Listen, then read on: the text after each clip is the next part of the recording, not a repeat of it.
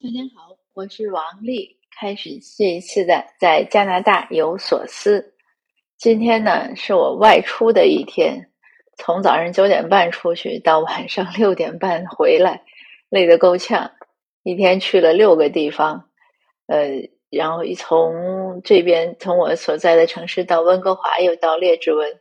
大概开了有有没有一百公里啊？不知道。那在路上呢，我看到一个让我特别感动的镜头。呃，我在一个地方等红灯的时候，那个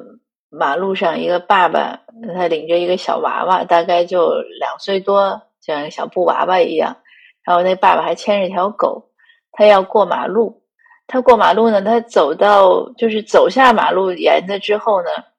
他可能看到那个人呢，就是加拿大这边温哥华这边的那个过马路的人行灯是这样：当你可以过的时候，它是一个白色的一个行人走的状态，然后过可能不知道十秒还是几秒几后之后呢，它就会变，就会变成倒计时，从二十开始倒计时。那个时候就是一个红色的手，就是禁止，就是应该呢，就是如果你呃没有走到马路上，那个时候就不要再走到马路上。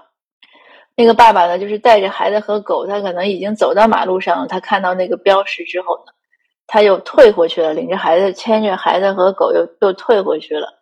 这个让我很感动，就是他给孩子从小一个教育，就是告诉孩子怎么过马路。因为我们其实包括我自己之前都不知道，呃，觉得只要是那个是就是可以走的，即使是倒计时，那我可能也很快的会呃冲到马路上走过去。大概是去年或者前年，我看到一个新闻，在我们隔壁的城市呢，交通警就专门罚了一次这样的款，大概一个人罚一百六十多块。就是的，他的他的规定就是，当你那个人那个行人的白的那个灯变成那个红色的手的时候，你如果没有没有就是走到马路上，就不可以再上马路了。那当时呢，他在一个非常繁华的一个呃街口，就专门查这个。一会儿好像查了好多人，因为大家都不知道，尤其是新移民，就是这边长大的孩子，他上学可能会学这些，但是很多移民呢会忽略这个问题。还有一个就是左转，在加拿大这个左转，呃，如果是绿灯的时候呢，是不可以抢左转的。我之前听到过呢，有很多尤其大陆来的新移民呢，出车祸就是左转和直行车撞。因为他认为直行车会让他，但是这边的司机他十六岁开始开车，他没有这样的意识，没有这样的 sense，这个也是挺有意思。我之前有一个朋友来，我说你为什么一到路口开车就那么慢？你应该快点开过去。他说：“哎，他说你你在国内开车，你在路口的时候你不知道哪个方向会冲出车来，所以要慢一点呀。你要看一下周围的形势啊，你要那么快，万一有人突然闯红灯冲过来呢？”那我不知道他说的对不对，因为我当年开车的时候，也是在路口比较慢，但是就一慢二看三通过嘛。当然我开的太慢了，我记得交警就喊我说：“ 你快点开呀！”但因为我开车比较面，手潮来着，所以我虽然是九八年学的车，但是一直到真正来到这边之后，才开始好好开车。也知道，就也其实就是到这一两年，频繁的外出做这些社会工作。呃，可能也就这大半年来，这个车技才练出来，不再紧张。之前开车都很紧张。那当然，这就是说说远了，就是说这个过马路，但是在这边过路口的时候，车都很快的。他只要是绿灯，他就不寻思，直接就过去了。这个可能也是一个交通文化的差异。但总之，今天我看到那个爸爸这么身体力行的给小娃娃做示范，我当时觉得，哎呀，确实是这个爸爸很不错。呃，看着虽然人高马大的，可是那么细心。这也是给我们很多家长的一个提醒，就是我们对孩子的教育呢，也是一点一滴的，而不是说到最后做总结归纳那样，那样是没有用的。所以我们对孩子很多的影响都是从生活中来的，包括最近也有有一些听友啊、读友向我咨询教育情况，呃，我总结呢也是觉得父母有的时候，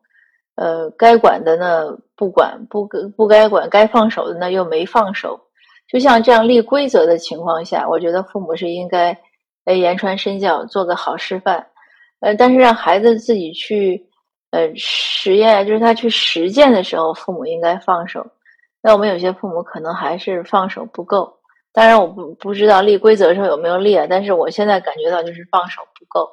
比如说吧，有一个嗯学生说要来我们这边做志愿者，呃，他应该呢是学一下，学一些网络的技能，嗯做一些编程啊什么。可是他不会，不会，我说你就去学。那他家长呢就跟我联系，就说，哎，呃，那个事儿也不难，你让他试试。我说这个他不会，他就要去学。这个试他怎么试呢？我也不会，我也他试了对错我也不知道，或者怎么改正我也不知道，那不是我们两个都在浪费时间吗？那他如果不学，他做不了，他就做其他的。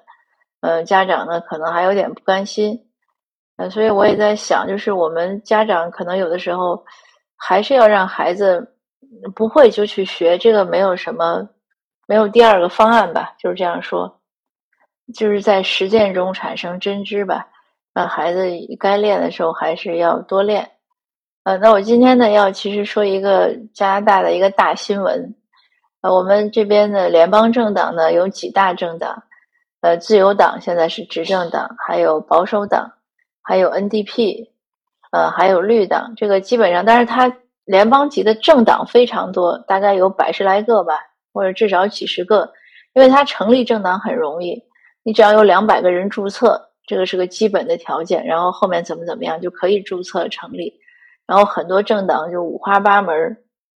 有宗教类的，有基督教的，还有什么呃，就各个宗教类的，还有一些民族成立的，还有呢，就像大麻党，那大麻合法化之后，有一个大麻党就成立了，他就支持大麻事业，所以什么党都有。但是当然了，你在联邦选举中能获得多少选票，那就看自己的影响。那有些党可能他也不是不一定指望能获得什么选票，他就是要存在吧。但是保守党和自由党呢是两大联邦两大政党，嗯，在联邦大选中主要是他们两个在角逐席位，呃，一般获胜的呢就那个党魁呢就会成为总理。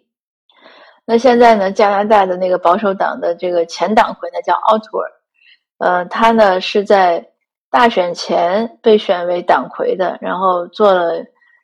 领着这个保守党进行了一次大选。他这一次下课呢，就是他这一次下台呢非常突然，呃，突然就有三十几位保守党议员提议，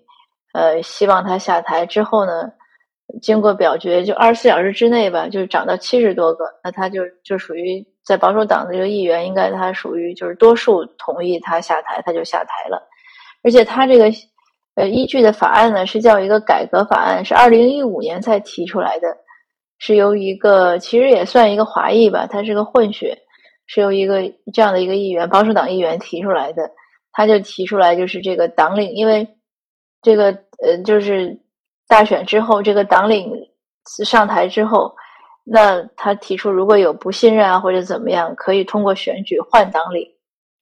当然，奥托尔这一次。下台的原因呢？我看到有分析，像 CBC 就说的很明确，就是因为他其实在这一次就是前一段去年九月份结束的联邦大选中呢，保守党其实是算是就是算败了。一一方面是本身没有赢得，没有就是没有赢过自由党，这就是一种失败。理论上讲呢，他就应该是自动下台，但是呢，他没有，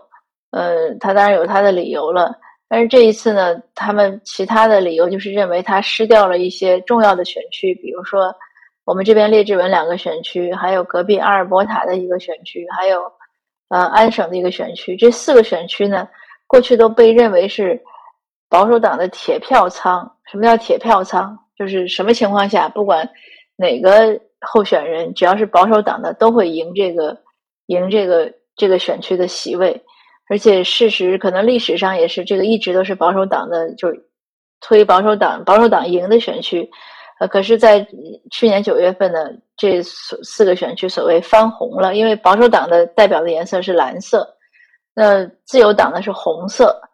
呃，NDP 呢是橙色，呃，绿党是绿色了。当然，还有一个人民党，最近也是这两年也是非常的激进，就是。呃，民众很受欢迎，当然他一直选票呢得的有限，嗯，或者说部分民众很欢迎吧。他是个比较有争议的人民党，他是紫色，那他就认为他比保守党更保守，他认为保守党已经是呃偏中了或者偏左了。当然，这是一个就是加拿大这边意识形态呃左中右之争了。嗯，反正奥图尔呢，不管怎么说，就很悲惨的成了这个改革法案的第一个 呃尝禁果者，他就有了结果，他就是第一个尝试，他下台了。呃，他下台呢，他也下得很体面，他发表了个一分多钟的演讲。嗯，说自己呢，说加拿大呢是在一个关键时刻，那这个时候怎么怎么样？他认为这种让他下台是一个分裂加拿大的做法。嗯嗯，他呢表明自己还是呃会代表他的选区继续继续当他的国会议员。他也感谢了他的孩子对他的支持。呃，然后特鲁多呢作为总理呢，作为反就是他的反对党，就是他们两个敌对的这样的两个竞争的党派呢。呃，特鲁多也发表了一个讲话，呃，他说我和奥图尔就虽然有很多观点是分歧很大的，呃，但是我感谢他对这个国家的奉献，因为在加拿大确实从政呢，很大程度上是一种奉献，他个人生活啊，这个什么什么什么各种细节呀，都很容易被媒体曝光，但是收入呢，嗯，理论上都是死工资，是不是有其他的隐？但是他有很多福利很好，但是。呃，基本上就是这样了，因为他如果有什么不好的行为呢，也很容易被媒体曝光。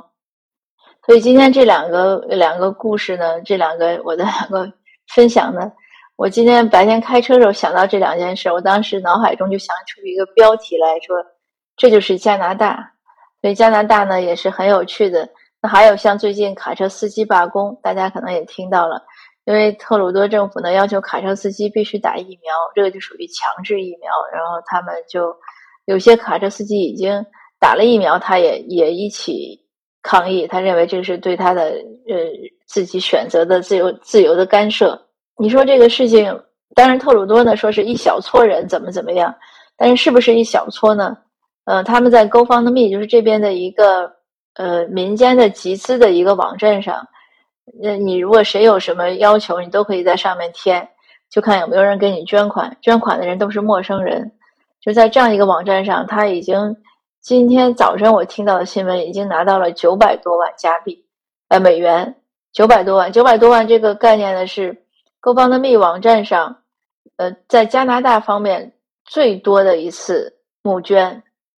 那这个钱数呢，我觉得也可以从一定程度上看到。民众对这件事情的态度，嗯，那目前呢，他们还是在抗议，在国会，就是在渥太华，当然非常影响当地民众的生活，因为他们那个卡车停在那儿，又不停的摁喇叭，然后司机又没事儿干，那就在那个地方打冰球啊，干嘛的，嗯，这个确实是有点这个让让周围的人觉得不安宁。但我也听到新闻采访，有人说啊，说这个为了获得什么，呃，就是为了。比如说捍卫这个自由呀，那我们必须要付出一些努力，呃，所以也是一个众说纷纭的新闻呢，两边都会报，有人这样说，有人有人那样说，他都会报。但是现在特鲁多呢明确表态呢是不妥协，因为这个这些卡车司机抗议呢，一个重要的一个口号就是让特鲁多下台。当然特鲁多也很不幸，从他一上台呢，这个脸书上我知道，就 Facebook 上就有一个组群组。呃，就叫 Trudeau must go，就是特鲁多必须下台。那随着这个他不断的执政时间的延长呢，这个群组的人呢也是越来越多，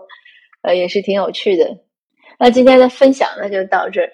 就是这就是加拿大，嗯，也挺好玩儿，呃，那也欢迎您来加拿大玩儿。然后在加拿大的这些听友们呢，也希望我们更多的关注加拿大的时政，了解这个社会。真正加入到这个社会的运作和建设中。好的，谢谢您，我们下次见。